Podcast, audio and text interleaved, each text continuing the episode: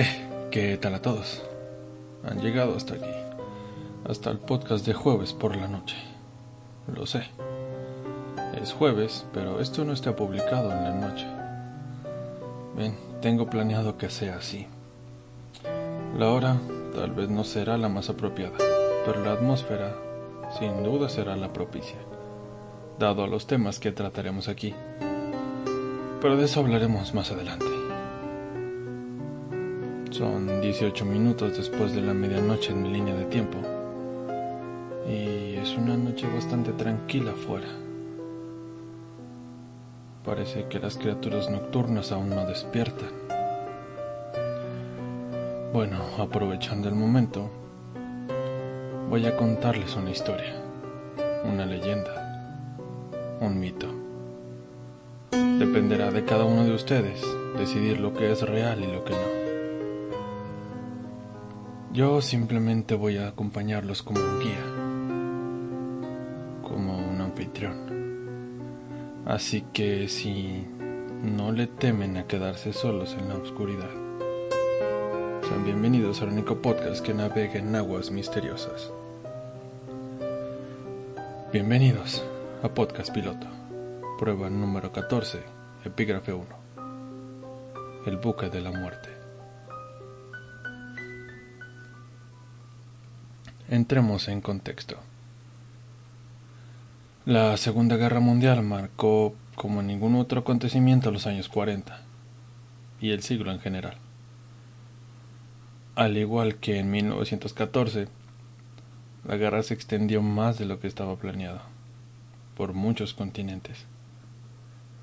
Aunque esta guerra fue mucho más sangrienta y modificó el mundo de una manera más radical. En 1945, al final de la guerra, Alemania había sufrido enormes pérdidas humanas y materiales, al igual que Japón. América no fue escenario de enfrentamientos significativos y Latinoamérica se mantuvo al margen, aun cuando de manera oficial apoyaba a los aliados.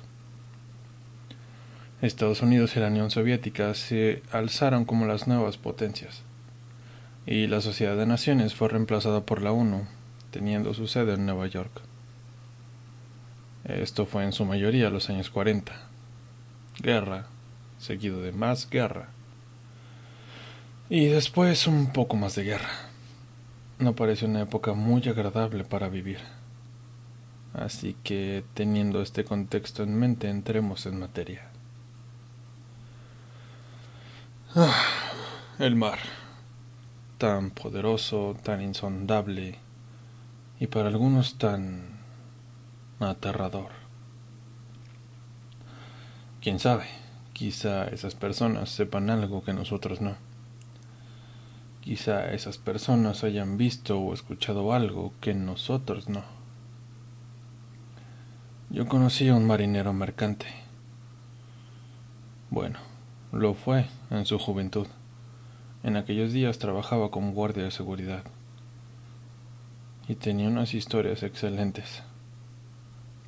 Mi puesto en aquel momento me permitía escabullirme de mis obligaciones por unos momentos sin que lo notasen. Así que seguido iba a conversar con él. Tenía muchas historias que contar, y pues a quien no le agrada una buena historia. Y en ocasiones escabullirse de sus deberes.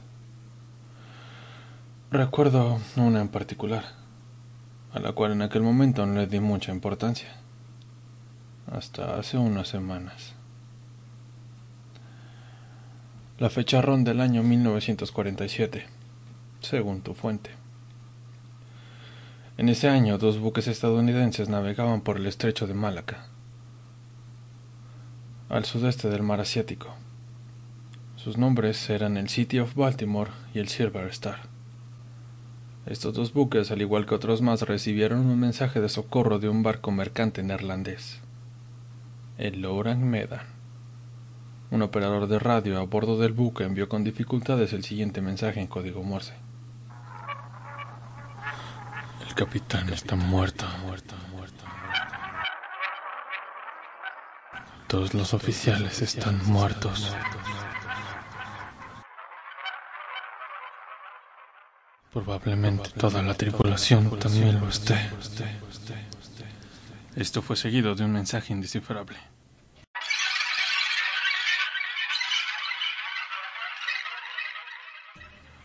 Para terminar con un macabro mensaje final. Estoy muriendo.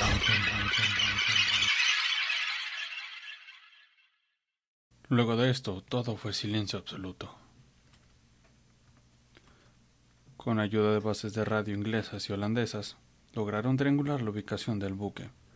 Luego de unas horas, el Silver Star localizó al Orang Medan flotando a la deriva, y tras fallar cada intento de comunicarse con su tripulación, se decidió que el equipo de rescate abordaría el buque. Uno de los botes salvavidas había sido arriado. Era evidente. O al menos eso parecía ya que los cabos de sujeción estaban sueltos y colgando por la borda. El clima era tropical, rondando los 40 grados centígrados, pero algunas fuentes cuentan que en aquel buque hacía frío. Inclusive se menciona una leve neblina. El Orang Medan parecía estar en buenas condiciones, salvo por la pequeña particularidad de que la cubierta estaba repleta de cadáveres, incluido el de un perro, con las fauces abiertas. En el cuarto de máquinas se encontraron 22 cuerpos, en su mayoría asiáticos. La mayoría de los oficiales estaban en la sala de mapas, y el capitán se encontraba en el puente de mando. No se encontró la bitácora ni tampoco ninguna otra documentación. El operador de radio que había emitido el mensaje de socorro se encontraba aún en su estación, aferrado a esta, con los auriculares puestos y la mano accionando los botones del equipo de comunicaciones. Los cadáveres no tenían heridas visibles, tampoco había rastros de sangre. Pero lo que sí había era una escena desconcertante. Muchos de ellos yacían sobre sus espaldas con posturas congeladas, como si se hubieran petrificado. Algunos tenían los brazos extendidos hacia el sol y otros tantos los tenían como si se estuvieran defendiendo de algo o de alguien. Tenían los ojos abiertos como platos y expresiones de horror marcadas en el rostro. Dado el extraño acontecimiento y que no se encontraron sobrevivientes, se decidió remolcar el buque hasta puerto. Pero lo extraño aún no terminaba. Mientras hacían las maniobras para remolcarlo, de la bodega número 4 empezó a emanar humo. Y después, fuego. El Orang Medan comenzaba a arder obligando al equipo de rescate a desenganchar el buque y regresar rápidamente al Silver Star. Ya una vez a bordo, se alejaron por seguridad y se registraron varias explosiones, las cuales no ocasionaron el inmediato hundimiento del buque. Primero estuvo ardiendo por un par de horas, hasta que al final escoró y se fue a pique. De esta manera, damas y caballeros, se hundía el misterio y emergía la leyenda. Bien, ahora vayamos al apartado de teorías. ¿Qué fue lo que pasó en el Orang Medan?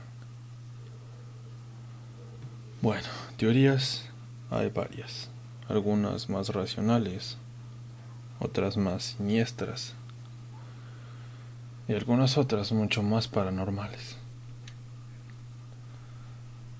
Pero algunas son más populares que otras, como esta. Un fenómeno paranormal. La historia ha aparecido en varias revistas y libros sobre Forteana. Disculpen si no se pronuncia de esta manera comenzando con un artículo en 1953 en la Fate Magazine. Autores como Jessop especulan que la tripulación pudo haber sido atacada por ovnis o fuerzas paranormales antes de morir. La evidencia que toman estas fuentes es la aparente ausencia de una causa de muerte natural. Según informes, las expresiones de horror en los rostros de los difuntos y los rumores de que algunos muertos estaban señalando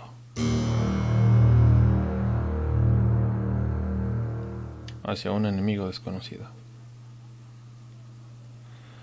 Otra teoría es el envenenamiento por monóxido de carbono. También se planteó la teoría de que un fuego no detectado o un mal funcionamiento de la caldera de la nave podría haber sido responsable del naufragio. Un escape de monóxido de carbono habría causado la muerte de todos a bordo. Y el fuego, fuera de control, habría llevado a la embarcación a la destrucción. Una teoría más es, diría yo, la más probable, aunque también la más siniestra. Manejo de materiales peligrosos. Se especula que el buque pudo haber estado involucrado en operaciones de contrabando de sustancias químicas letales, como una combinación de cianuro de potasio, la cual es altamente soluble en agua y en ácidos y es fatalmente tóxico por ingestión. Esto y glicerina. E incluso se habla de las reservas de gases nerviosos del tiempo de la guerra, una posible conexión con el Escuadrón 731. Que, por cierto, estoy preparando una sección llamada Los horrores de la guerra, en donde abordaremos todos estos temas. pero de eso les daré detalles más adelante. Según estas teorías, el agua de mar de alguna manera habría entrado a la bodega del barco, provocando una reacción con la carga y liberando gases tóxicos. A su vez, hizo que la tripulación sucumbiera de asfixia y o envenenamiento. Más tarde, el agua de mar había reaccionado con la nitroglicerina provocando el incendio y posteriormente la explosión. Ok, analizando esta historia levemente, más de uno se mostrará escéptico. Tiene todos los elementos para llamar la atención. Un misterioso buque carguero, un dramático SOS, cero documentos recuperados, toda una tripulación muerta, y el pequeño e insignificante detalle de que ardió y después se hundió, evitando así cualquier tipo de explicación que se pudiera dar luego de alguna investigación. Se intentó localizar el origen del buque, pero fue en vano. No había registro alguno de un barco matriculado con el nombre Orang Medan, ni en los Países Bajos, de donde se supone era originario, ni en el Lloyds. Y respecto al Silver Star, que se asegura estuvo involucrado en el intento de rescate, se ha asegurado su existencia con cierta seguridad. Todo esto, por obvias razones, ha dado pie a la sospecha de la credibilidad de la historia. Además, naturalmente, se sospecha si se exageraron los datos o no. Ahora, ¿cómo se debe a conocer esta historia? estipula que la primera aparición oficial fue en el periódico holandés llamado De Locomotive en 1948, en una serie de tres artículos, terminando al final con una frase que decía, repetimos, no tenemos pruebas de este accidente marítimo, tampoco podemos responder a preguntas sobre la historia. ¿Y qué creen? Aquí tenemos el contenido de dichos artículos. En el primer artículo se recogía la narración del intento fallido de rescate, cómo se había encontrado la tripulación del carguero muerta a bordo y cómo se hundió mientras lo intentaban remolcar a puerto. En los siguientes dos artículos se recogía el testimonio de un supuesto sobreviviente, que había logrado abandonar el buque en un bote salvavidas que había sido arriado. Recuerdan la historia, ¿no? La embarcación, con siete marineros, habría logrado llegar a la costa del atolón Tuangi en las Islas Marshall el 12 de junio de 1947, tras pasar tres semanas en el mar, tres semanas. Solo habría sobrevivido a la larga travesía uno de los náufragos, que fue rescatado en muy mal estado. El lugar donde se produjo el suceso, según el diario de Locomotive, sería en algún punto al sureste de las Islas Marshall, entre el estrecho de Malaca y las islas. Hay unos ocho mil kilómetros de distancia. Los nativos llevaron al tripulante herido a una misión en Torontoangi, regentada por un misionero italiano, para recibir asistencia médica. El náufrago dijo ser Jerry Rabbit, el segundo oficial del carguero siniestrado, de nacionalidad alemana. Antes de fallecer le contó al sacerdote lo siguiente. El 7 de junio, en Shanghái, se había enrolado en el Ourang Medan sin que el capitán quisiera saber nada sobre su identidad, al igual que la mayoría de la tripulación. Jerry creía que el barco era un carguero chino dedicado al contrabando, al que le habían puesto un nombre falso para que pasara por una nave holandesa. La noche del 8 de junio cargaron siete mil cajas con materiales desconocidos. A la mañana del 9 de junio partieron hacia el sur desde Shanghái hasta otro puerto chino más pequeño a 150 kilómetros, donde recogieron otras 8.000 cajas más. Esta distancia nos pondría en algún puesto entre la zona de Xi'an, disculpa si no se pronuncia de esa manera, o las múltiples islas que rodean Zhoushan. Bueno, desde allí pusieron rumbo hacia Costa Rica, donde deberían entregar la carga a otro carguero en alta mar. El Medan estuvo navegando entre las Islas Carolinas y las Marianas, esquivando las rutas marítimas convencionales, probablemente para evitar ser abordado por las autoridades. Antes de fallecer, le contó al sacerdote que el Medan transportaba un cargamento mal almacenado de productos químicos a los diez días, probablemente el 21 de junio, la tripulación comenzó a enfermar. Primero cayeron los fogoneros, uno de ellos inmediatamente. El capitán dijo que había sido un golpe de calor. Al estar atravesando una zona tropical, donde la temperatura ambiente ronda los 40 grados. Sumado esto al sofocante trabajo en las calderas, días después enfermaron los maquinistas aquejados de fuertes dolores en el estómago. Sin operarios en las calderas ni máquinas, el barco quedó varado. Al ser oficial, Rabbit pudo revisar el manifiesto del cargamento, donde se constaba que estaban transportando 15.000 cajas de ácido sulfúrico, cianuro y 20 latas de nitroglicerina. Al parecer, los contenedores estaban en mal estado dejando escapar gases tóxicos envenenando a la tripulación. Como el capitán se negó a pedir un SOS por obvias razones, Jerry junto con seis marineros tomaron un bote salvavidas para alejarse del Orang Medan.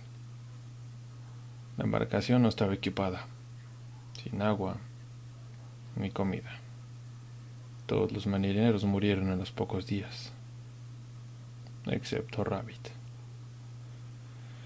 que falleció poco después de ser rescatado en Tuangi.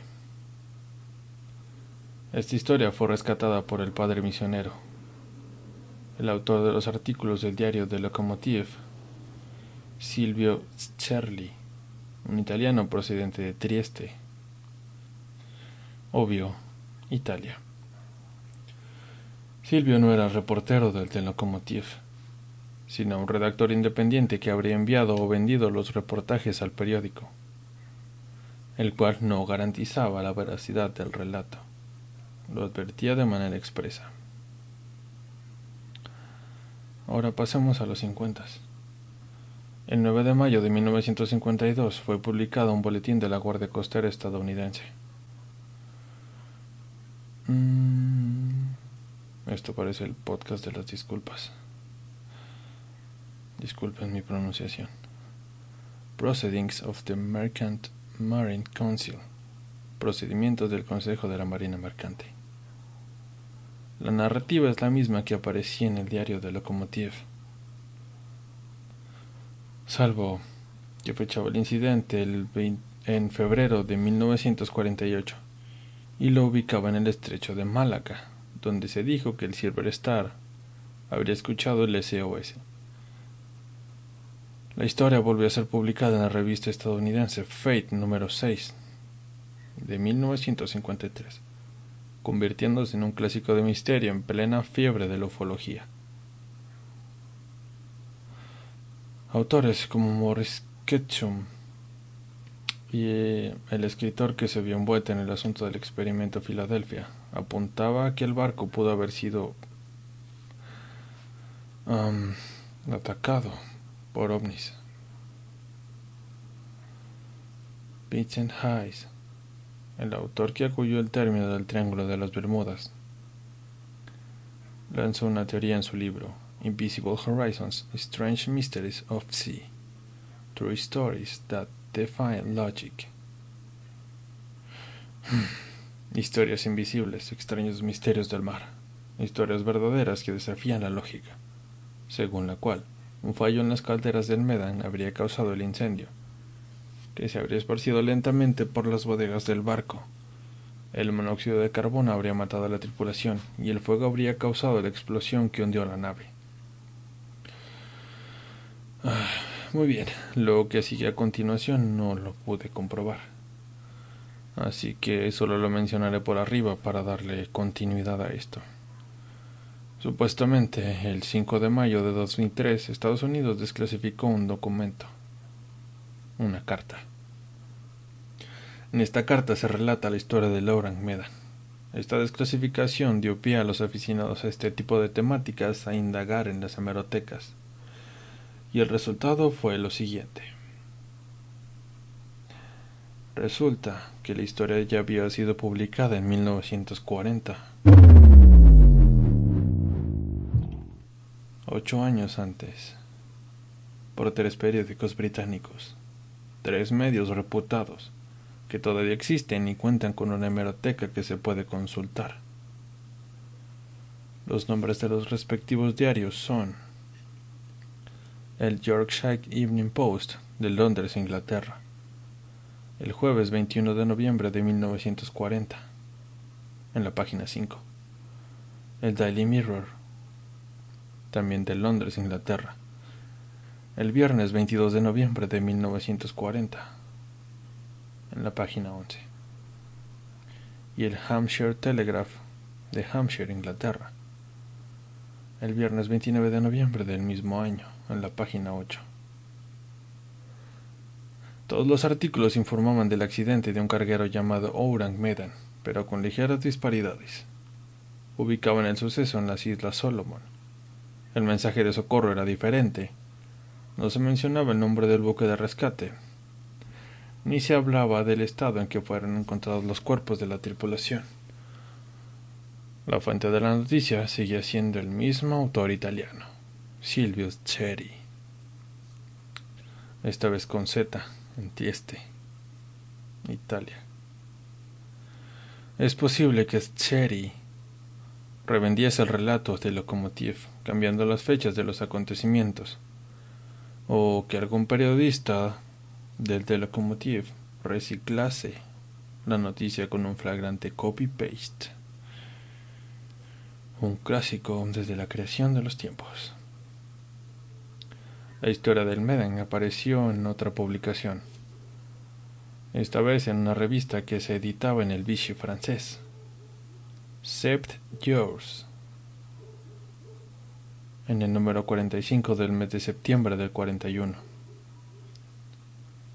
en la página 9. Se publicaba un artículo titulado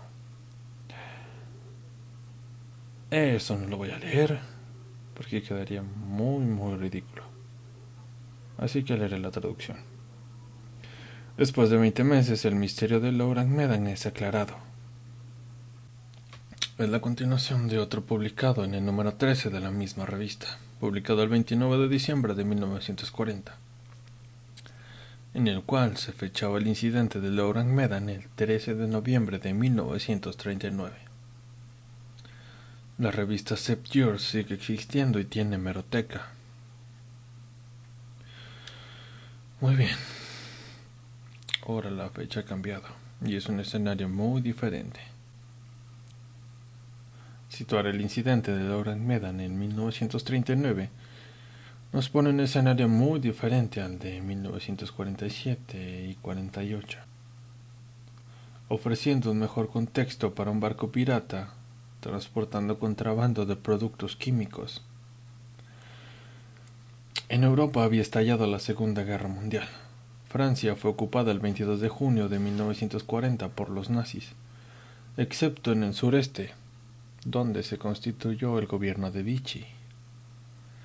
Indochina en el sudeste asiático fue gobernada por el régimen Vichy, a la vez que era ocupada pacíficamente por tropas imperiales japonesas. Shanghái, el puerto donde supuestamente habría partido el Orang Medan, en la década del 30 era un sitio alucinante. En los años previos había recibido oleadas de población occidental, por lo cual se convirtió esta ciudad en una mezcla de arquitectura oriental, neoclásico y art deco. No estoy seguro de cómo es eso, pero es lo que encontré.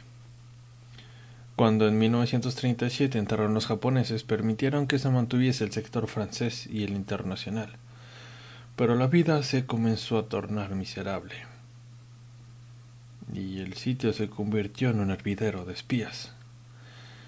Así que si hay un sitio en toda China propenso a que saliera un barco carguero con contrabando siniestro, es este. La Convención de Ginebra prohibía el uso de armas químicas a los países firmantes del tratado por lo que el transporte de materia prima para fabricarlas tenía que ser en secreto, en barcos sin registro y con tripulaciones extranjeras. Según el historiador marítimo Roy Byton, esto es lo que le sucedió a Laura Medan. Los productos que transportaba de contrabando mal almacenados entraron en contacto con agua salada y en las bodegas reaccionaron produciendo la emisión de gases tóxicos y las explosiones.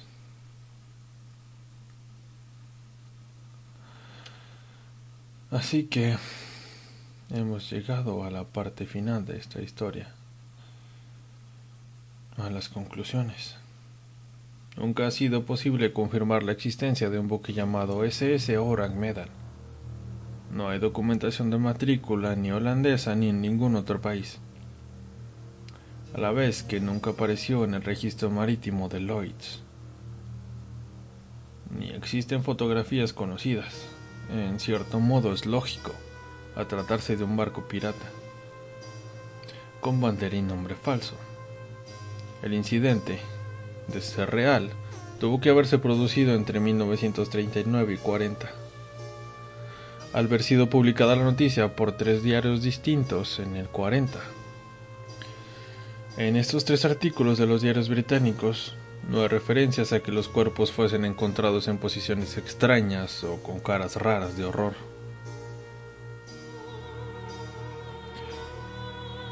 En cuanto a la historia del Silver Star debe ser falsa, ya que el buque aún no era construido en el 39.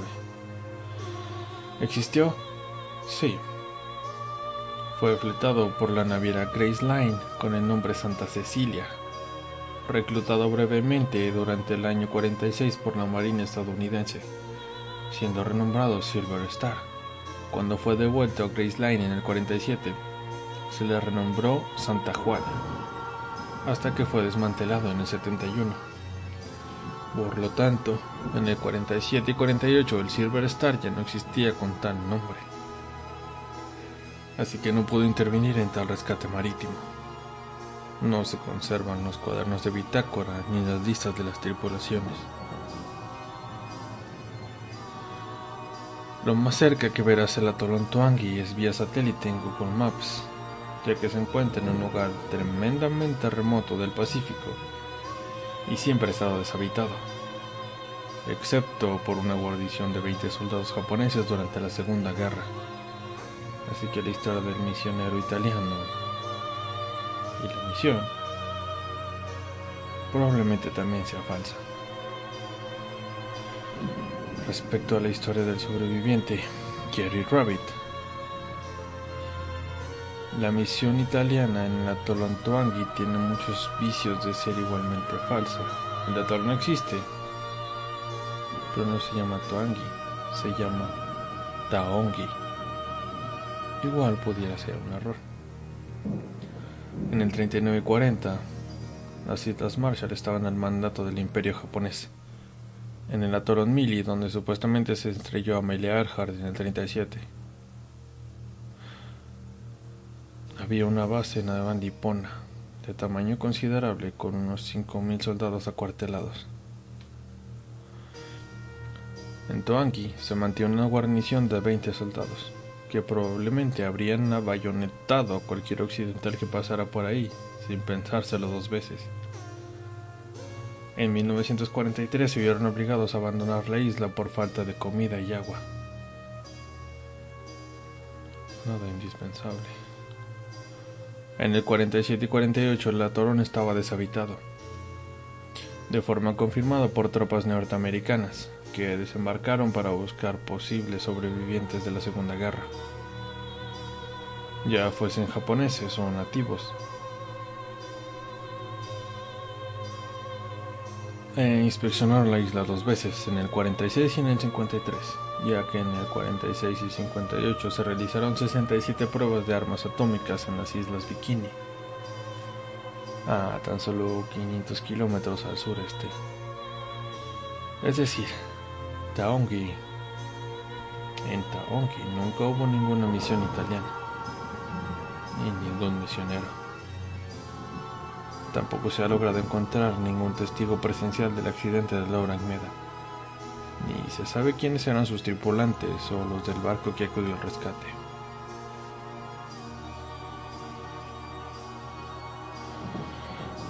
Muy bien. Hasta aquí se ha terminado la información. Gracias por llegar hasta aquí. A partir de ahora cambiaremos un poco el ritmo. Primero que nada, Pongamos algo de música. No me refiero a los perros que suenan de fondo.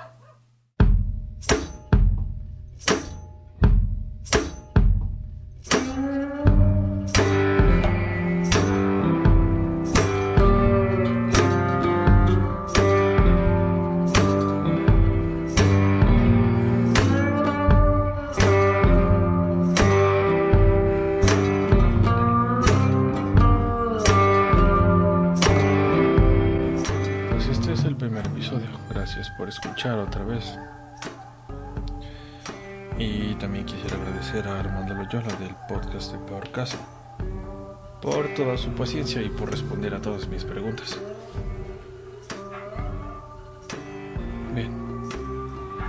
Así que, sin nada más que agregar, hasta el próximo jueves.